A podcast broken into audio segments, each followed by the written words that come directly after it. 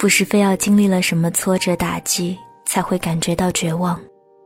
人经常会无端的自然冒出来一种绝望感，无论外在拥有了多少令人羡慕和称赞的东西，你都会在某些时刻感觉到人生灰暗、暗淡无光。空虚和恐慌就像是蚂蚁一样，侵蚀了全身的骨头。你会感觉到自己拥有的一切都没有什么用，自己无论怎么努力，都一无所有，一无所失。你会感觉幸福都是别人家的，自己仿然是全世界最不幸的人，是这个世界上最孤独、最失败、最无助、最自卑的人。然后会觉得自己不仅拥有的少，而且希望。都是渺茫的，会盯着一些不可逆转、不可改变的因素不放，比如说责怪自己不够努力，觉得自己水平不行，甚至恐慌时间的飞逝，自己渐渐老去，人生过了一半或三分之一，所剩无几一样，感觉自己一无所有的时候。其实心里发生了两个自己都不知道的变化：自我否定和糟糕至极。自己拥有的财富、外貌、能力、健康、关系等一切都视而不见，只能看到自己没有或不够的东西，自己没有一点点好。即使理性知道自己有很多。但是感受依然在说，那都不算什么，仿佛人生就此完蛋了一样，不值得活着，不配活着。如果你细细品味下自己那时候的绝望，你会感受到心底有股细流一样的声音。如果此刻这么躺下了，再也不起来，该有多好啊！如果就这样自暴自弃，不努力了。该有多好啊！这种心境被称为抑郁状态。浓度大的时候，就会引发一些生理上的改变，会被诊断为抑郁症。但是我不想跟你聊抑郁症，我只想聊聊这种一无所有的空虚、绝望和恐惧感。人会陷入抑郁状态。是人的潜意识的一种保护机制。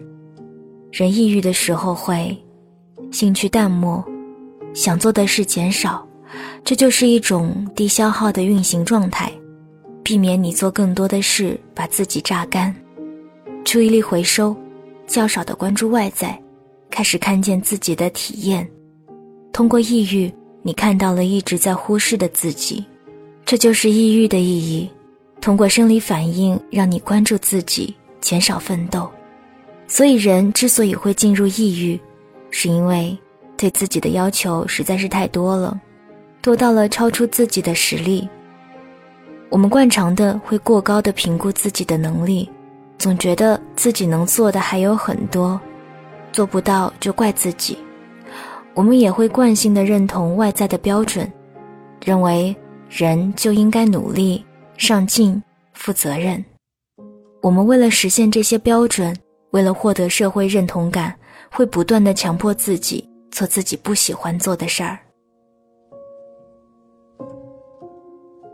我有一个学生说，他每天工作完回到家就会心情很沮丧，家人都在，但还是觉得空虚、抑郁。后来了解完才发现，他不会磨洋工。是个特别负责任的人，负责任本身是一件好事，但是负责任超过了对自我的关爱，超出了自己的能力，责任大于了自己的感受，就会透支自己，身体就会自动进入一种淡漠的保护状态，体验就是抑郁。所以，抑郁就是在提醒你，你对自己的要求实在是太高了。即使这些要求看起来很正常、不过分，但是只要达到了你能力的百分之八十，就已经是红线了。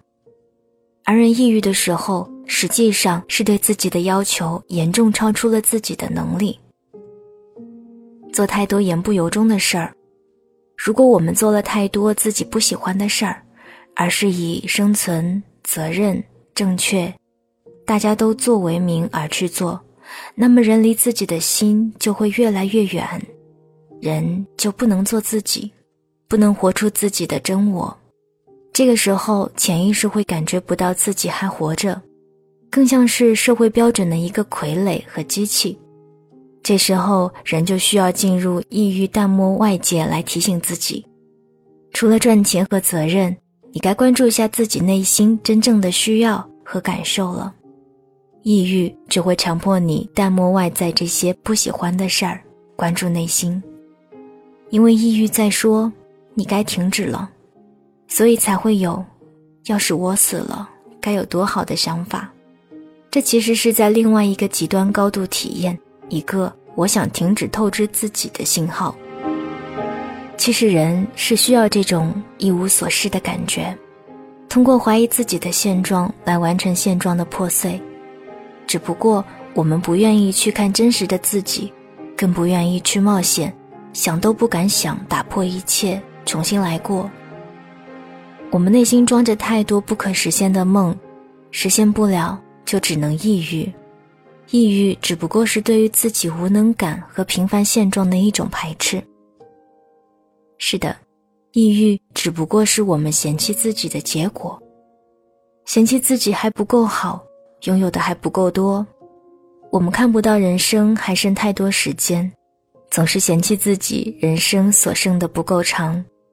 看不到年轻是一种力量，总是看到更年轻的，觉得自己老了；看到比自己牛的，就觉得自己笨了；看不到自己步入了衣食无忧，总是跟身边优秀的人比较下，觉得自己好像真的还在为生存恐慌；看不到自己有的能力、责任、财富，总觉得不够，不够，继而绝望。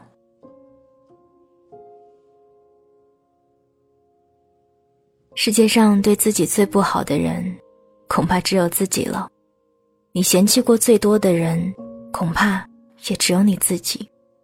因此，每当你感觉自己一无所事的时候，你都要听听你内在那个骂自己的声音，然后问问自己：你是不是对自己要求太高了？你是不是又开始不喜欢自己了？我们为什么会害怕平凡平庸呢？我们每一个人内心深处都有着一个疑问：我是好的吗？如果我不好了，还会有人爱我吗？如果我哪儿都不好了，你会嫌弃抛弃我吗？你还会爱我吗？如果我真的一无所有了，你会离开我吗？你还会爱我吗？生活一次次给了你答案，没有。当你有时候尝试表达自己，总是感觉自己很差劲的时候，那些所谓爱你的人就会来安慰你。没有啊，其实你很好啊，你怎么会这么想呢？他们否定了你的真实感受，他们一次次无意间表达了你必须坚强，你不能脆弱，你不能倒下，你必须站着奋斗。没有人会永远保护你、安慰你、照顾你、养你，你必须一直保持战斗。在我的课程里，有一个女学生，她就表达过她对未婚夫的态度：“你破产了，我可以养你啊，两三年还行，但是你是个男的，我总不能一辈子养你吧？”现实是，他肯定不会一辈子不去赚钱，人这样。都会憋死自己，但是人听到这种没有支撑的话，还是会体验到一种绝望、恐惧和不得不的压力感，必须自己站着，不能倒下。大导演李安的六年，就是在这种你不好了也没关系的滋润里，可以安心做了自己。你从来没有得到过，没关系，你可以平凡无能的答案。以至于我们自己都不敢去想了，这种担忧就压到了潜意识里。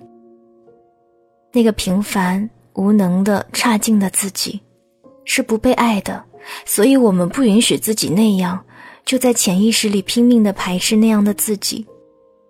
可那又是真实的一部分，你越是排斥，它就越是会在你没有防备的时候悄悄溜出来，以抑郁和绝望的形式。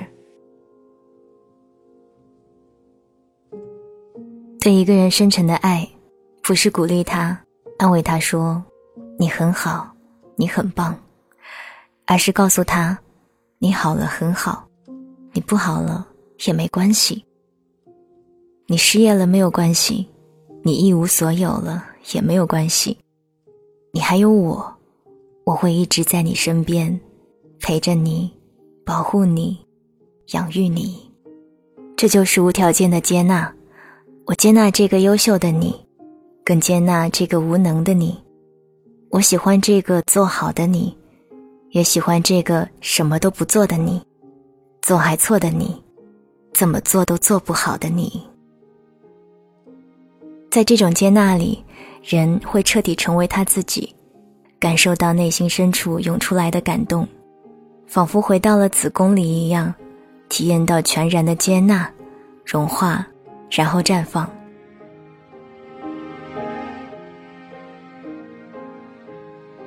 不要担心人会沉沦，人在安全的状态下，本能就是活出自己，就是上进，而不是无休止的退化。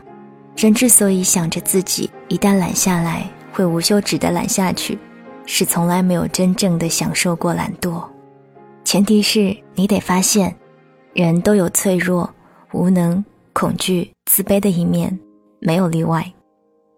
我访谈过很多家庭里的女人，不愿意看到男人脆弱的一面，家长不愿意看到孩子脆弱的一面，他们把男人和孩子投射为无比的强大，好像他们从来没有烦恼和脆弱一样，所以总觉得他应该怎么样，或者他为什么做不到。人的脆弱、自卑、无助，从来不被看见的时候，自己都不愿意看见。只是在抑郁的时候，偷偷舔舐自己这部分，而我们不愿意看到别人的脆弱，是因为我们自己也不愿意正视自己的脆弱。我们内心有着这样核心的信念：脆弱是不对的，无助是不被允许的。所以，我们对于两个人关系里的这种抑郁的感受，就会避而不谈。就像很多家庭里。两个人从来不说“我爱你”一样，他们谈论无助和脆弱会有羞耻感。可是抑郁如果能被分享，就会溜走。因此，你需要看到另外一个人，他会有抑郁，会有脆弱，会有无助，而不是假装视而不见，继续要求。每个人内心深处都有着属于他自己的脆弱、无助和自卑。